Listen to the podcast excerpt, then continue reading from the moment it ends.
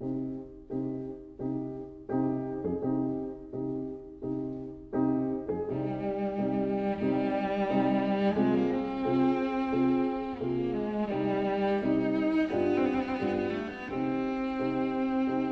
vida breve.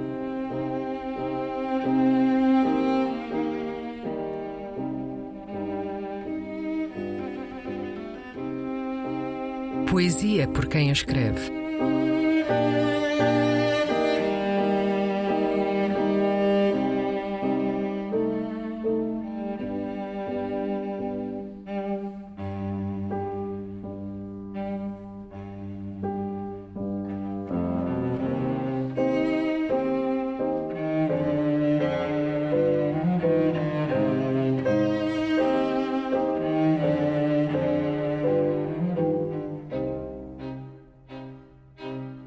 Da feia rixa, a vida entre pequis e canitos. Um poema de T.S. Eliot.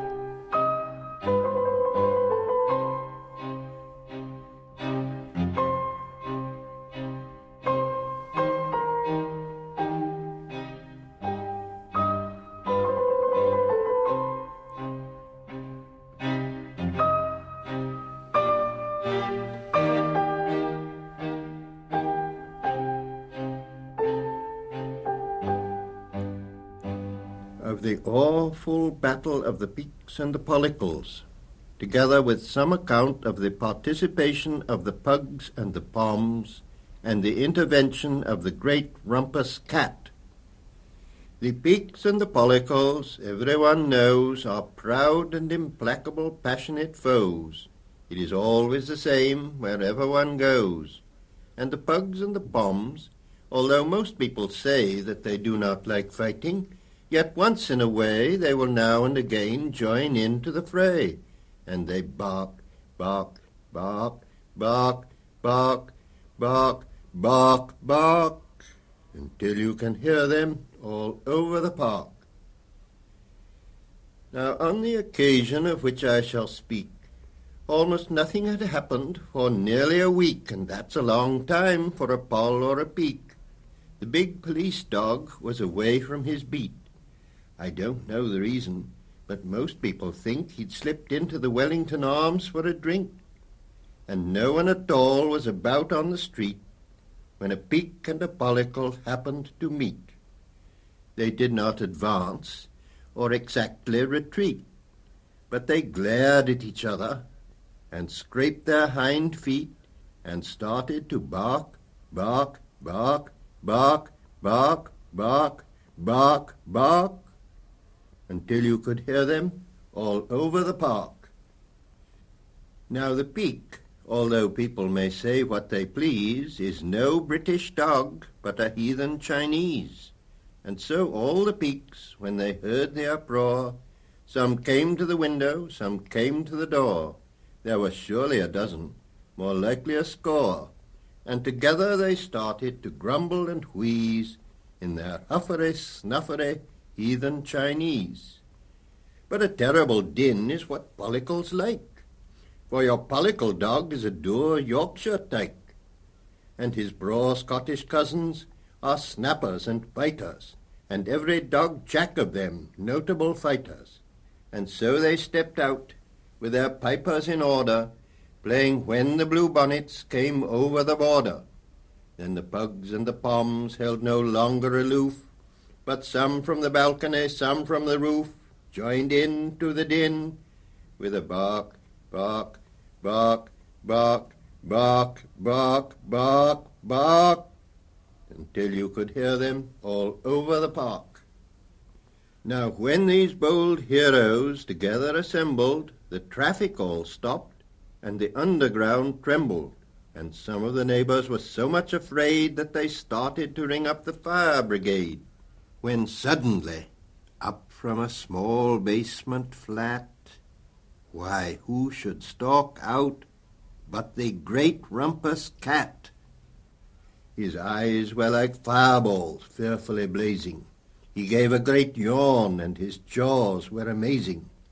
And when he looked out through the bars of the area, you never saw anything fiercer or hairier, and what with the glare of his eyes and his yawning, the peaks and the pollicles quickly took warning.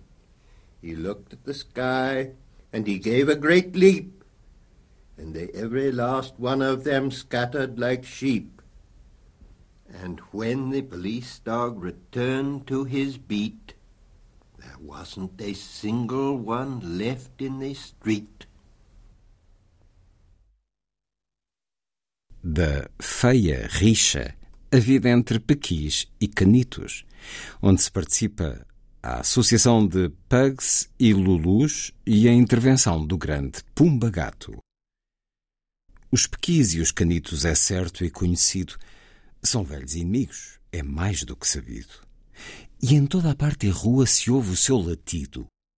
Mas os pugs e os lulus que gozam boa fama, de avessos à pancada, mostram muita chama, sinal de quem não sei se não se inflama. E era só au, au, au, au, au, au. Pelo parque é só au, au, au. Pois nesta ocasião da qual irei contar, uma semana já sem nada a relatar, para Pequi e para Canito, uma eternidade, e com polícia nada. Que é da autoridade? Não sei bem a razão, talvez seja de crer que fosse de fugida a um certo pub beber. Pois nesse instante, estando as ruas sem a gente, um pequi e um canito, eis que dão de frente.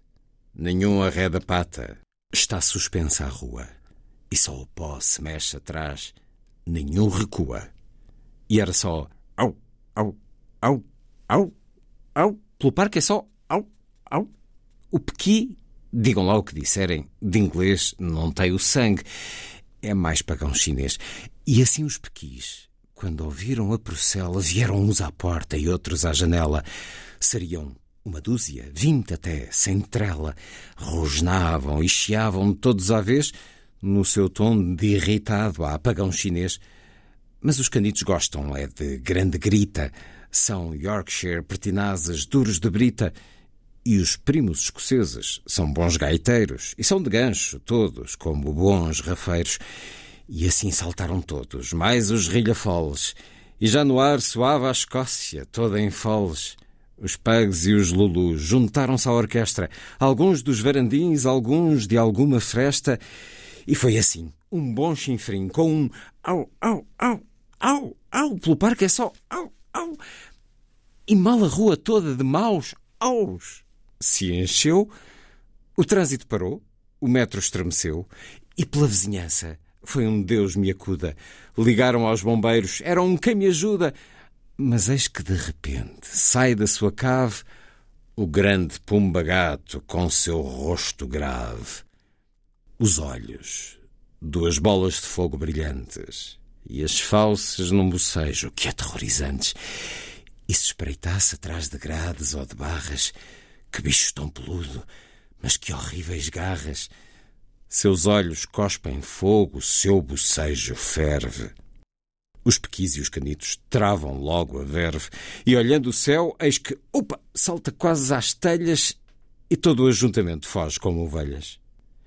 E quando regressou o cão polícia ao posto, não viu ninguém nas ruas, nada, nem o rosto. Da feia rixa a vida entre pequis e canitos. Poema de T.S. Eliot, no livro dos gatos práticos do velho gambá. Poema que escutamos primeiro na leitura do autor T.S. Eliot, depois na tradução de Daniel Jonas.